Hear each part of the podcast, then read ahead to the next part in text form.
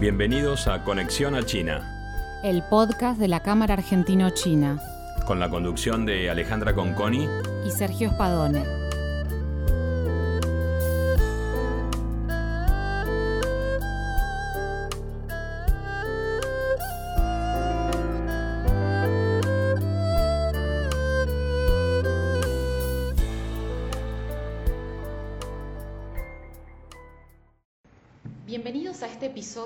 Conexión a China.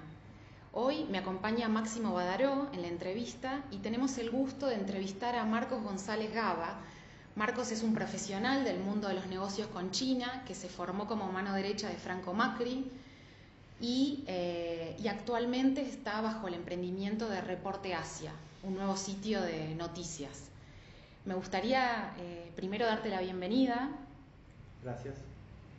Y, arrancar un poco con, con vos. Eh, ¿Cómo comenzaste a interesarte por China hace ya más o menos 15 años o más? Así es. Bueno, muchas gracias por esta posibilidad de charlar y de contar mi experiencia. Es un gusto poder hacerlo y bueno, hablar sobre, sobre mi humilde paso por el tema, el tema chino. ¿Cómo llego yo a interesarme por China? Es por las artes marciales. Yo entrenaba artes marciales de chiquito, entrenaba kung fu y estudié periodismo en ese mismo proceso. Me recibí de periodista y pensaba, bueno, ¿de qué voy a escribir? Entonces, acá en Argentina había una revista que se Judo Karate, que es una revista de artes marciales muy famosa, vieja, y empecé a trabajar como redactor para esa revista Judo Karate, que fue mi primer trabajo como periodista en el año 2001. Además, en Argentina una crisis económica espantosa. Yo, periodista joven, decía, ¿de qué voy a vivir? Porque cobraba 400 patacones. Entonces, digo, bueno, en la revista empezamos a cubrir los Juegos Olímpicos de 2008 de Beijing, como que se iban a hacer en Beijing. Esto era el 2001, 2002, pero ya se hablaba en ese momento de que China quería incluir el Wushu, que es el Kung Fu eh, más deportivo, en los Juegos Olímpicos. Y así empecé a pensar, ¿por qué no estudio chino? Porque tal vez al 2008, siendo el 2001, llego sabiendo el idioma un poco y quién sabe, hasta tengo la suerte de como periodista, con esa herramienta, poder tener más posibilidades de ir a esos Juegos Olímpicos. Entonces, con ese plan ingenuo, con 24 años creo que tenía yo, eh, y estudiando chino con un profesor que era de Taiwán, que me dice, ¿por qué no te vas a vivir a Taiwán? En principio, que vas a encontrar unas becas para poder estudiar chino ahí. Y bueno, básicamente empecé mi camino a partir de pedir unas becas, de prepararme para las becas, de presentarme a ese concurso de becas y así pude estudiar chino mandarín primero y después pude hacer un máster en comunicación internacional en una universidad que se llama Chengchi, que es una de las más interesantes en temas de ciencia política de Asia. Y bueno, esa fue mi primera parte, que fue por el lado de eh, Taiwán. Después del año 2009 yo termino esta experiencia de cuatro años viviendo allá, en la cual pude recorrer un poco de Japón también, un poco de Hong Kong, no China continental, todavía no había ido nunca. Y en el año 2010 vuelvo aquí a Argentina con mi título de máster, hablando ya muy bien chino, bastante bien, y buscando trabajo, tocando puertas y demás, llego a la Fundación Exportar en ese momento y la Fundación Exportar me dice, mira, no tengo nada para vos ahora, pero te voy a presentar a, a un grupo intermedio. Bueno, que no voy a nombrar a las personas, pero ese grupo intermedio me dice, bueno, no tengo nada para vos ahora, es decir, para alguien que sepa hablar chino, pero te voy a presentar con el grupo Macri porque sabemos que Franco Macri está buscando un traductor argentino o, u occidental, es decir, alguien que no sea chino, porque de alguna manera lo que no quería es que lo tradujera un chino porque temía que la presión del lado del Partido Comunista, de los chinos grosos del Estado de China, pudiera ser demasiado para el traductor y que el traductor no fuera muy fiel en su traducción. Al mismo tiempo quería entender qué pasaba del lado chino y entender un poco más del pensamiento chino. Así que, que ella lo entendía muy bien, realmente yo no le hacía mucha falta en ese sentido porque él era muy rápido, pero le hacían falta algunas reconfirmaciones de qué estaba pasando del otro lado. Aunque él había aprendido mucho de los chinos, le servía tener un Sherpa, alguien que haya vivido en China, que conozca el know-how de ellos y que esté cerca de, cerca de su feeling, de su manera de ser. Así que yo me acerco entonces a Franco y empiezo a trabajar como su relaciones públicas y traductor personal. Y dos años después de eso me acerca más todavía y empiezo a trabajar como su secretario privado. Esto hasta el año 2016. Em, ¿Qué lugar tenía China en el conjunto de la empresa del grupo Macri?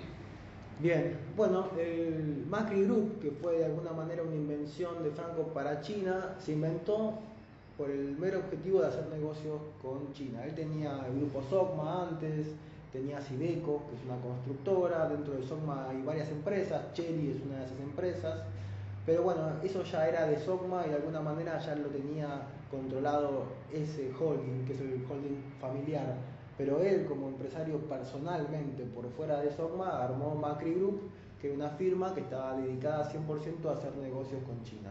100% porque todo nuestro expertise y nuestro know-how estaba puesto en bueno, los viajes que hacía Franco a China, que tal vez se iba por cuatro meses, cuatro meses, multimillonario que se quedaba viviendo en Beijing y en Shanghái y recorría todo el país, todo lo que él podía, y él lo que hacía era buscar empresas para que se presentaran a las licitaciones que estaban en danza para, para ese año o para esas fechas. Entonces, vamos a decir que para el año 2010, que es cuando yo empiezo a trabajar con él, estaba en danza muy fuerte de lo que es el Belgrano Cargas, que era la rehabilitación de una línea férrea de transporte de carga, 1400 kilómetros, que se hizo finalmente, desde Salta hasta Rosario, que bueno, exporta los commodities del norte, especialmente soja y otros, otros cereales, y algunos minerales que, que salen por ese puerto, por el de Rosario y esa fue la primera gran obra en la que yo participé y en la que yo intervine. Eran obras en las cuales estaba involucrado el Ministerio de Transporte, la Comisión Nacional de Transporte, eh, habían especialistas internacionales, estaban los chinos, estaban los ministerios, los sindicatos, el sindicato ferroviario, se dieron reuniones impresionantes en las cuales se planteaban todos los problemas del tren, se revisaban los vehículos chinos, la transferencia tecnológica que iba a estar involucrada, la capacitación involucrada, los repuestos, fueron negociaciones impresionantes en el Ministerio de, Transporte y en otros ministerios hicimos recorridas con los chinos por la traza de este, este, tren varias veces para estudiarlo. Bueno, ese fue el proyecto insignia, les diría en el 2010 de lo que era la relación con China. El otro gran proyecto fue el de energía nuclear, la construcción de Atucha 3, que es la tercera eh, planta de energía nuclear de la familia eh, Atucha en Buenos Aires. Y para ello, bueno, Franco trajo a China National Nuclear Corporation, que es la empresa que hoy sigue, eh, con la que fue la que se quedó con ese proyecto, pero bueno, vinieron de la mano de Franco, porque Franco era en ese momento el señor China, era, había sido nombrado por una cámara como embajador de negocios chinos para América Latina, entonces era un referente en una época en la que no había tantos de una empresa china, bueno, si voy a América Latina, ¿con quién hablo? ¿Quién puede ser un buen orientador sobre contactos, negocios y posibilidades? Y todo en esa empresa era chino. Estábamos todos de alguna manera preparados para viajar a China, viajábamos a China dos veces por año, los recursos que Franco había recolectado tenían que ver más con China que con otros países, o eran recursos que habían trabajado en lo que fue el landing de Cherry en Uruguay, que es la automotriz china, entonces ya tenían expertise con China. Y bueno, armó un grupo selecto de sus mejores colaboradores, yo aparecí en ese momento en ese grupo también y trabajé con él seis años en un ámbito que era 100% dedicado a negocios con China y del lado argentino ofrecerle a los chinos relaciones públicas, contactos, acercamiento con empresas, políticos, sectores de poder, empresariales, provinciales. Si los chinos necesitaban conocer el mapa, saber quién era quién, cómo llegaban a tal, cómo llegaban a tal otro, todo, cómo alquilar una casa, nosotros les alquilamos a los chinos los primeros departamentos en Puerto Madero porque no sabían a dónde quedarse. No les gustaba Belgrano, no les gustaba Palermo, les quedaba lejos de los ministerios. Bueno, lo que decidió Franco era Puerto Madero, que era más cerca de los ministerios de la Casa Rosada y en un ámbito más seguro. Y bueno, no te digo que él fue el que inventó el Puerto Madero chino, pero sí en 2010 empezamos puso a semilla. Sí, puso una semilla para que hoy por hoy vayas al Puerto Madero y muchas empresas estén instaladas de ese lado. Y bueno, mencionabas viajes de hasta cuatro meses de duración y claramente a Franco le atrajo China, porque Mm. fue donde puso su líbido durante muchos años, los últimos años de su vida. Y no sé si nos puedes contar qué cosas admiraba, eh, qué cosas apreciaba, qué cosas hacía cuando estaba allá. Sí, por supuesto. Mm, bueno, Franco era un, un amante del desarrollo chino. A Franco lo que le gustaba de China era el desarrollo, porque Franco se definía como un desarrollista. A él lo que le gustaba, me parece, era la, cómo trabajaban mancomunados los chinos, cómo había para él un trabajo de todo el país en la búsqueda de un objetivo que era el mejoramiento del, estilo de vida y, de las posibilidades que tenían. Él me decía, Marcos, mira, cuando yo vine a China por primera vez en el año 85, los chinos estaban todos vestidos con el cuello mao estaban todos vestidos iguales. Míralos ahora, son europeos, me decían. Fíjate cómo visten ahora. Y él estaba orgulloso de haber apostado en un país que había crecido de esa manera, ¿no? que había pasado de tener el peor sistema de trenes y de transporte a tener trenes de alta velocidad en los cuales él subía y él invitaba a los argentinos a que los vean. Decían, vengan a China que ahí está pasando lo que uno tiene que entender. De alguna manera lo que él buscaba era estar cerca de lo que él veía que era el desarrollo al futuro que tenía China, el mercado que tenía China para América Latina y las posibilidades que él tenía de ser intermediario de esos negocios. Creo que era una combinación entre un país que es virtuoso como China en términos de crecimiento y un empresario ambicioso que quería estar involucrado de alguna manera en, en todo ese mundo. Eh, después, a él lo que le gustaban de los chinos, me parece a mí, era su, su frugalidad, su manera de ser humanos también, ¿viste? No solamente el poder que le gustaba de los chinos, sino esto de terminar tomando un vino, de terminar con una sonrisa, de terminar en una, en una cena, de darse un apretón de manos, de darse un abrazo, él necesitaba eso. Yo pienso que él siempre fue un empresario que buscó la química humana, como si fuese una confirmación de los intereses comerciales que estaban en el, en el negocio. Y los chinos son iguales, los chinos primero somos amigos, después hacemos negocio. Y creo que a Franco le gustaba mucho eso de hacerse amigo de los chinos. Especialmente cuando nadie tenía amigos chinos poderosos. Entonces él tenía amigos que quería mucho, que además eran poderosos, que además servían a los intereses de América Latina, en un país que crecía y que él veía como un gran aliado para nuestro continente. Entonces había muchos elementos a favor de él. Después lo que le gustaba era conocer restaurantes cinco estrellas, ir a los restaurantes, a los mejores, porque en esa época, no sé, Philip Stark, que fue quien diseñó el Faena, había diseñado un, un bar un, impresionante, él estaba muy, muy globalizado, sí, entonces sí. a él lo que le gustaba era ver esos hoteles, esos eh, restaurantes, lo que le gustaba era, bueno, ver cómo China se estaba acercando al lujo de Europa y cómo él se sentía cómodo en ese mundo, porque de una manera hacer negocios con un país es sentirte cómodo en ese país. ¿Qué recordás como quizás una anécdota de tu primer viaje a China como parte del equipo de, del Grupo Macri, acompañando a Franco, sentándote en una mesa? ¿Tenés algún recuerdo particular, alguna reunión, algún intercambio donde vos ya no estabas en calidad de estudiante de, artes marciales, sino ya ibas con otro rol, con conocimiento del idioma y del... Sí, sí, completamente. El primer viaje que hicimos con Franco a China, yo que hice, yo hice fue en octubre del 2010. Uh -huh. eh, y en ese viaje muere Néstor Kirchner además, así que fue un viaje que, que fue en octubre justo para, para esa época. Eh, sí, yo ahí lo vi a Franco trabajar y me volvió loco, me fascinó. Me fascinó cómo negociaba, me fascinó cómo eh, negociar es, es, una postura total del cuerpo y de las palabras y, y cómo él intentaba no solamente eh, a veces hacer un negocio, sino sacarle información a la otra parte, ¿viste? Yo aprendí que una reunión ahí tiene muchos sentidos. Una reunión puede ser para encontrarse con una persona para entender algo o para sacarle información, también. O mm, para negociar te tenés que perder un poco en lo que te dice la otra vez, tenés que volver para atrás, como hacen los chinos a veces, viste que llegan hasta el punto 4 y de pronto vuelven al punto 1 y empezás otra vez. ¿Por qué? Porque estás probándolo al otro tipo, estás probando su carácter, cómo te responde, la información que tiene. Es decir, él era muy juguetón en las reuniones y planteaba estrategias todo el tiempo para bajar precios, para que lo expliquen algo nuevamente, para que se lo expliquen de una manera más clara. Entonces, lo primero que lo vi trabajar a él, y eso me pareció impresionante. Yo era jovencito y me acuerdo que una vez estaba mirándolo mientras que hablaba y me dice, ¿usted no toma nota? Claro, tenías que escribir todo. Es decir, ah, si no estás, si no estás hablando en una reunión, tenés que escribir. Tenés que tomar nota porque alguien te puede preguntar, che, ¿qué dijo en tal momento? Ah, no sé, estaba escuchando y no lo, no lo escribiste, no. Entonces ahí también me empecé a poner en mi lugar de la responsabilidad, aunque era un asistente, de tener un montón de información y de no perderme un segundo. Eso es presión también. Así que te ibas siempre a dormir con presión y te despertabas con presión, porque tal vez a la mañana 8 a.m. tenías que verlo a Franco de mal humor y, bueno, así empezaba el día.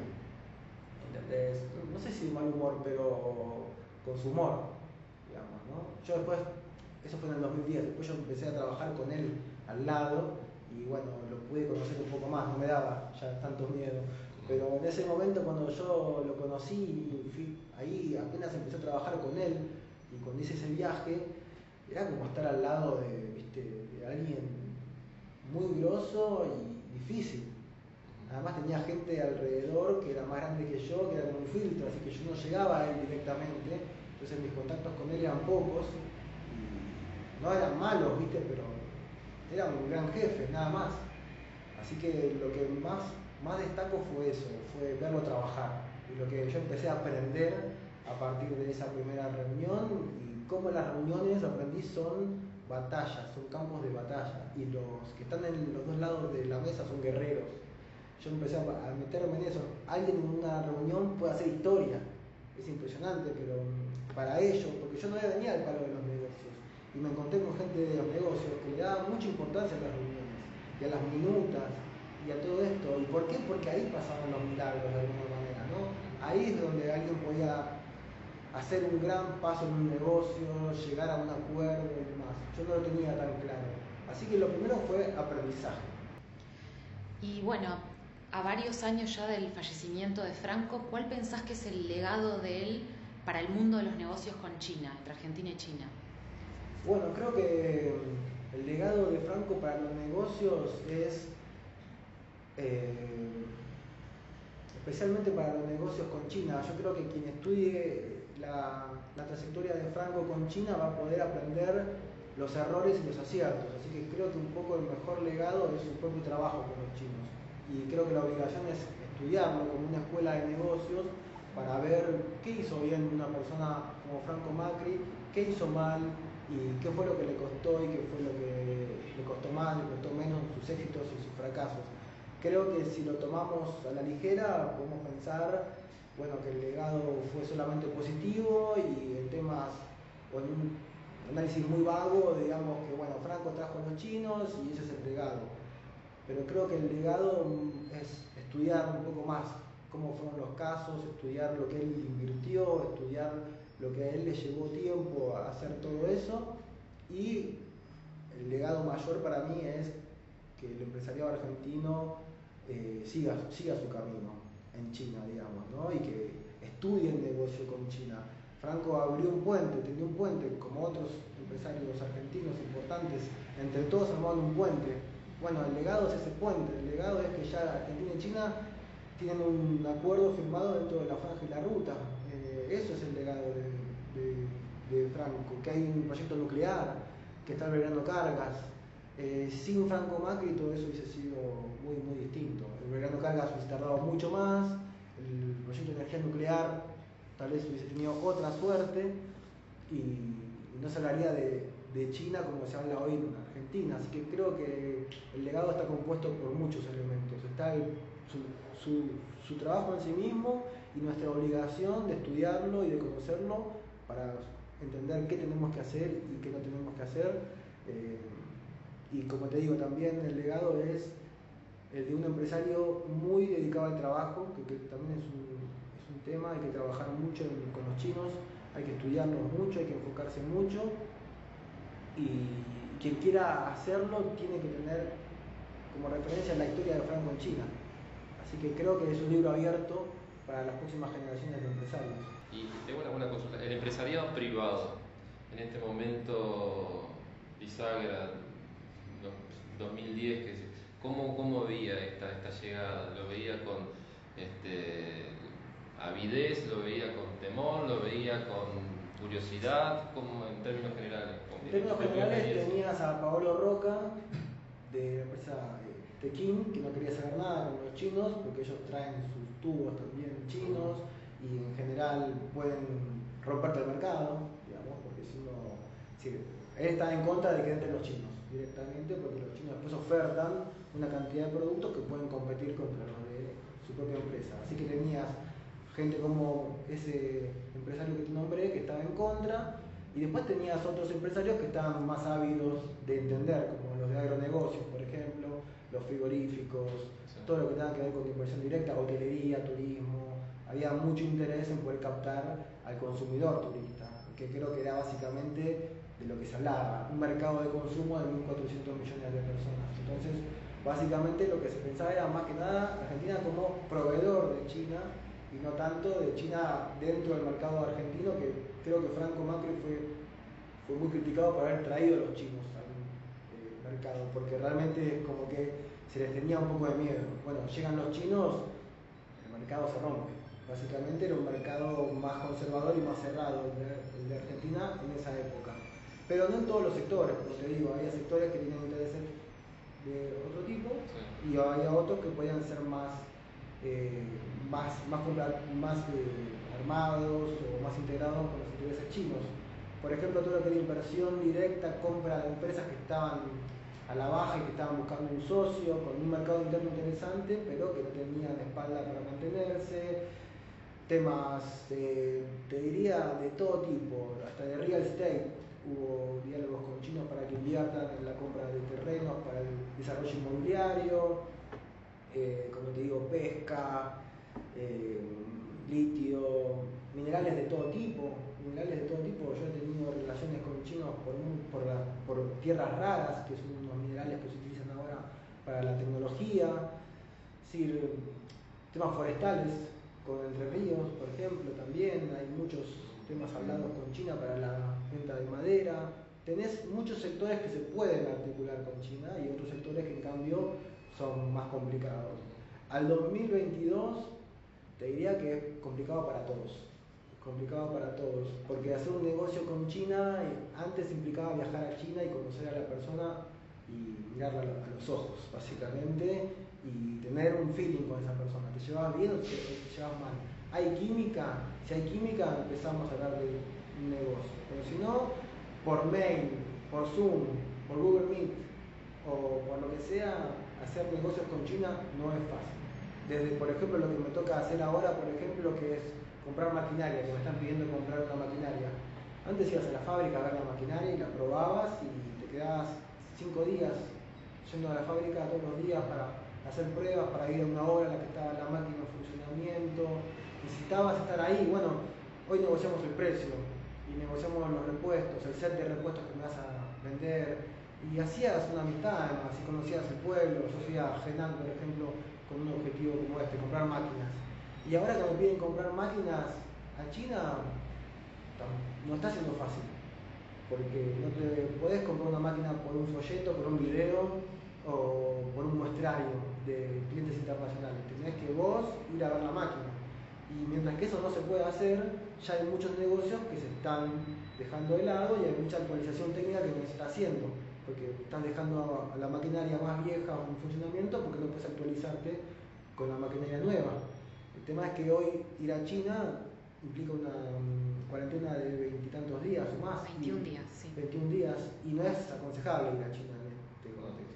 Y ninguna persona de dinero va a perder 21 días de trabajo en un, hotel y se la va a pagar ellos además. son, son condiciones que hacen que el negocio sufra. Marcos, pensando eh, un tema que hemos ahondado en otras conversaciones, ¿qué cualidades personales vos eh, has observado que se necesitan para generar relaciones en China, hacer negocios? Eh, nos interesa saber tu, tu, visión y si pensás que cualquiera las puede desarrollar, cómo se desarrollan. Bien, sí, yo en ese sentido yo creo que las empresas a las que mejor les va en China son las que arman equipos de recursos humanos especializados en China. Yo creo que cualquier empresa que quiera hacer algo con China tiene que tener su equipo chino, su equipo, digamos, su propio eh, departamento chino, que sean argentinos, con gente de Occidente especializada en el contacto con China. Pueden ser chinos argentinos también, obviamente, pero hablando de argentinos que no tienen ningún contacto con China y dicen, bueno, ¿cómo hago para hacer negocios con China? ¿Qué necesito en mis, entre mis habilidades? ¿no? Yo creo que la primera habilidad que tienen que tener es una apertura mental más allá de América Latina y de su contexto católico, apostólico, romano, italiano, europeo. Ir a China es ir a otro planeta, no a otro país.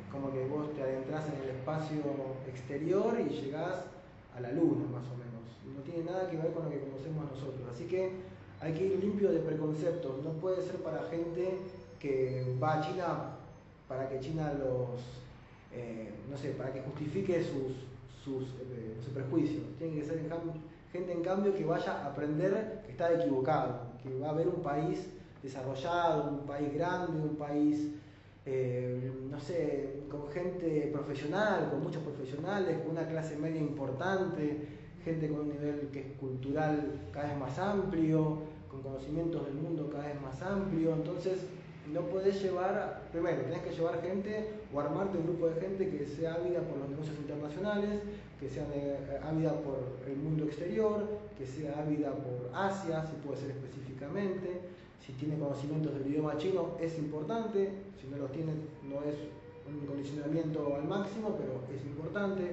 que conozca el background de la cultura de China es muy importante, como para un chino conocer la nuestra es importante, y se preparan bastante para eso, es valioso para nosotros entender el, background de la cultura china. Entonces, ya tenés que pensar en una persona abierta mentalmente, con atracción por lo opuesto, que es Asia, por el contrario, eh, abierta a encontrarse todos los días con una experiencia nueva, una persona que tenga avidez por eh, entender y aprender cosas nuevas todos los días, que no sea prejuiciosa racialmente.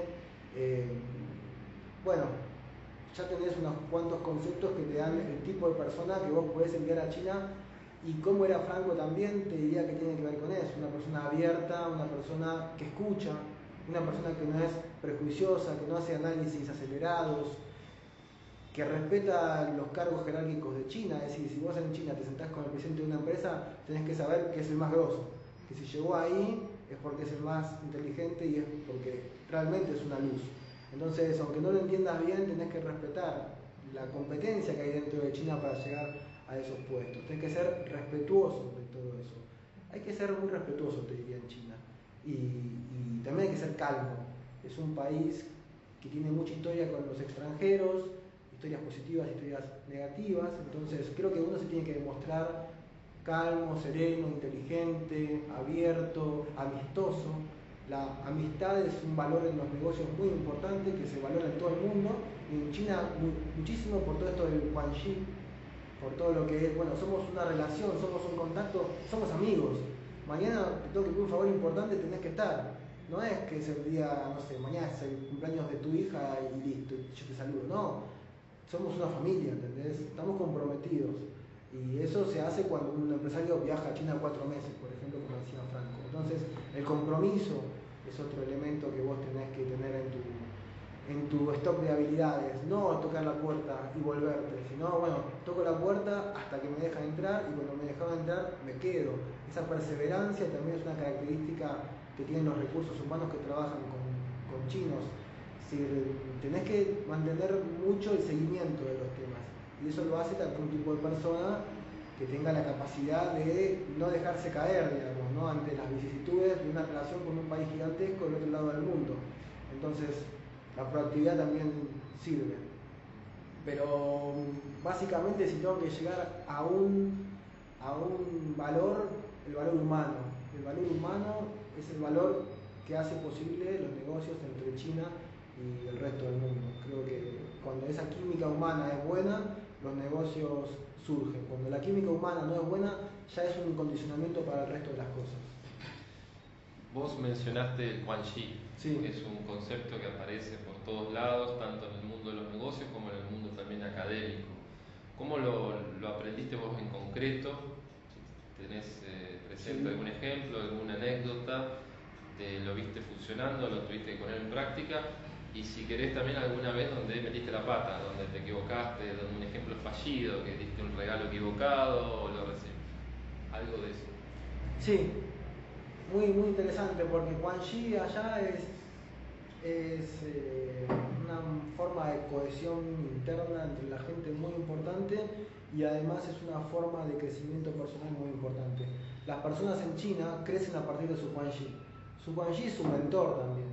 Su Quan es como un protector, no solamente es un, es un lugar entre pares, sino que vos tenés que elegir bien quién es tu Quan Chi, porque ese Quan Chi a vos después te va a permitir en otro momento de tu vida llegar a un lugar al cual vos querés acceder. Entonces los Quan Chi son padrinos también. Los Quan son amigos, son padrinos, son asesores, son socios. Eh, te diría que el Quan Chi es la base de la sociedad china, no solamente de los negocios, sino de la sociedad china. Vos como alumno tenés que tener un buen Quan Chi con algún maestro dentro de la universidad, porque vos sabés que ese Quan Chi a vos después te va a dar algún beneficio y vos se lo vas a dar también a esa persona. Así que es una mirada del otro muy utilitaria, vamos a decir, pero entre 1.400 millones de personas tiene mucho sentido verse así. Bueno, ¿cómo, cómo salgo de este manantial de gente? ¿Cómo me separo? ¿Cómo voy armando mi jerarquización en la sociedad? Bueno, está mi trabajo personal, mis estudios, Así que te diría que funcionan realmente muy, muy bien. Obviamente que en Argentina uno tiene Quan también, que son sus contactos, pero en China se transforman en, como yo decía recién, como una familia de negocios. No son tu familia, pero están muy cerca tuyo para el desarrollo profesional y personal. Y vos, en teoría, tendrías que saber aprovechar muy bien ese Quan para no eh, van a aprovechar la posibilidad. Entonces un Quan también te pide mucho feedback. Si vos no tenés una comunicación con una buena relación en China durante seis meses, se cayó. Y no te va a responder otra vez. Por ejemplo, ese es un error con los Quan Ah, conocí a una persona en una empresa china, no sabés, el tipo es regroso, que lo, tengo en WeChat. Buenísimo. Pasan cinco meses, no le hablo. Llega un proyecto, le hablo, el tipo no me, no me responde. Bueno, no le demostraste amor, no lo cuidaste. O sea, eso, eh, ¿cómo se cultiva, se cuida? Que en concreto, mantener una comunicación, sea por WeChat, visitarse, regalos. Mantener, eh, pasarle información valiosa, mantenerlo informado del mercado, pasarle una noticia que sea valiosa para él. Eh, si vos pensás que con ese Quan en ese sector vas a ser importante, no soltamos nunca. Inventar la manera que sea para que no se pierda esa relación es decir, cada semana, cada dos semanas, si, se te pasó una, escribile, decirle que extrañabas la cena en la que estuvieron juntos, mandar una foto de la cena, hacerlo sentir que del otro lado del mundo tiene un, amigo que está pensando en él, porque cuando él necesite algo, va a hablar con vos directamente, Como, bueno, esta persona no me soltó la mano, y es difícil que no te suelten la mano del otro lado del mundo, y sin embargo no lo hizo.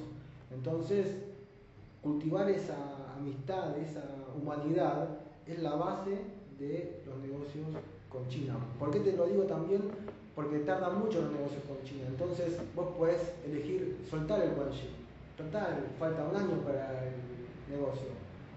Pero no es lo recomendable. Lo recomendable es que haya siempre una persona de relaciones públicas encargada de mantener todo el abanico de relaciones para que cuando esas relaciones sean necesarias, la respuesta del lado chino esté. Yo creo que tan, Creo que los argentinos tenemos nuestros conflictos sobre cómo manejarnos con el mundo. Son mis opiniones, eh, tal vez estoy equivocado, pero. Viene un inversor. No, ojo, porque aquel es payo, porque está con el inversor extranjero, o el inversor extranjero es un imperialista. Eh, las imágenes que tenemos del extranjero como argentinos tampoco son muy positivas. El inversor extranjero o viene a llevarse algo, o es extractivo, no ama el país, no va a defender los recursos humanos, le va a quitar eh, trabajo a los locales para dárselo a, los otros. No sé. Las imágenes en general que tenemos del extranjero son complejas. En Argentina, por lo menos es lo que yo veo, particularmente cuando los discursos políticos hablan de insertarse en el mundo. ¿Cómo estamos en el mundo? ¿Cómo no estamos en el mundo? Estamos insertados. ¿De qué están hablando?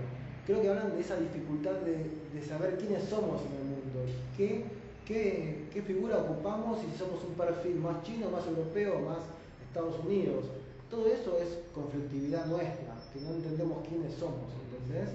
O no queremos aceptar que somos americanos del sur y queremos ser no sé qué otra cosa. Bien, en ese contexto es que nos relacionamos con China con los imperialistas chinos también, porque hay gente que habla del imperialismo chino, no solamente del imperialismo de Estados Unidos.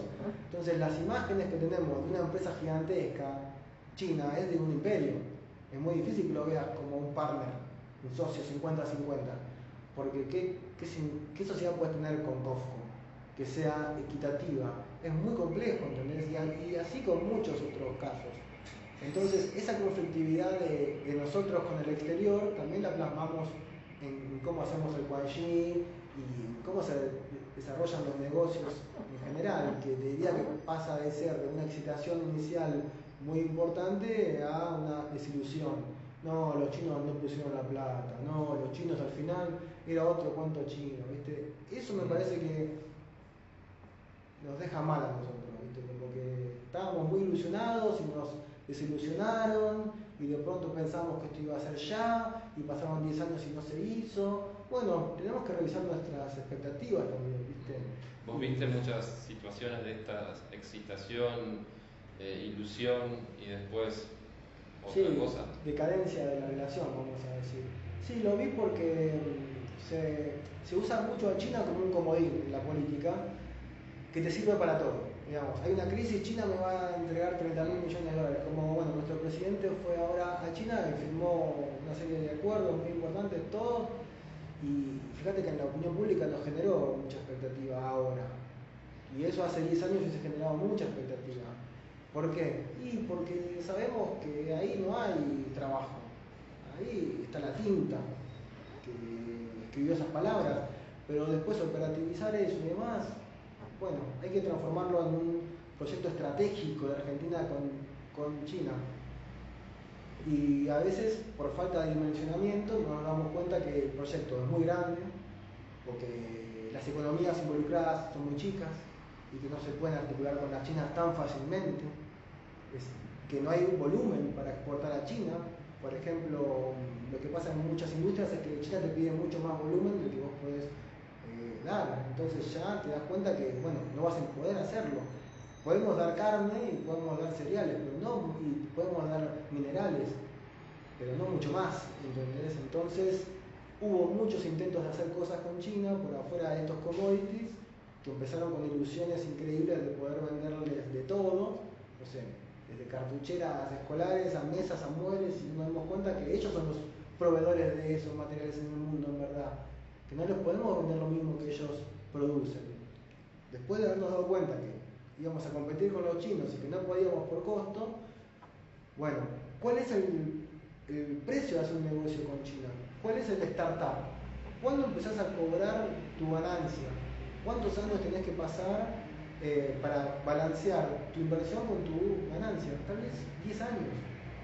Lo puede hacer Volkswagen, lo puede hacer Fiat, lo puede hacer, no sé, empresas grandes, y también en Argentina algunas lo pueden hacer, pero no las pymes, como se creyó acá en Argentina hacia el 2010. Entonces hubo mucha ilusión en principio, pero estaba mal hecho el dimensionamiento, eh, estaba mal hecho en sí el estudio de la economía china y no estaba considerado el costo que iba a haber involucrado en armar un negocio con China. Entonces, después de ciertas reuniones, se termina el, enamoramiento. Parece la realidad. Así es. Bueno, Marcos, eh, de parte del podcast Conexión a China, te agradecemos un montón por haber compartido experiencias tan ricas eh, y de manera tan generosa y bueno, y esperamos seguir conversando a través de, de otros espacios de la Cámara Argentino-China. Bueno, muchísimas gracias, fue un gusto charlar con ustedes, así que hasta, hasta la próxima. Muchas gracias, Marcos, muy interesante.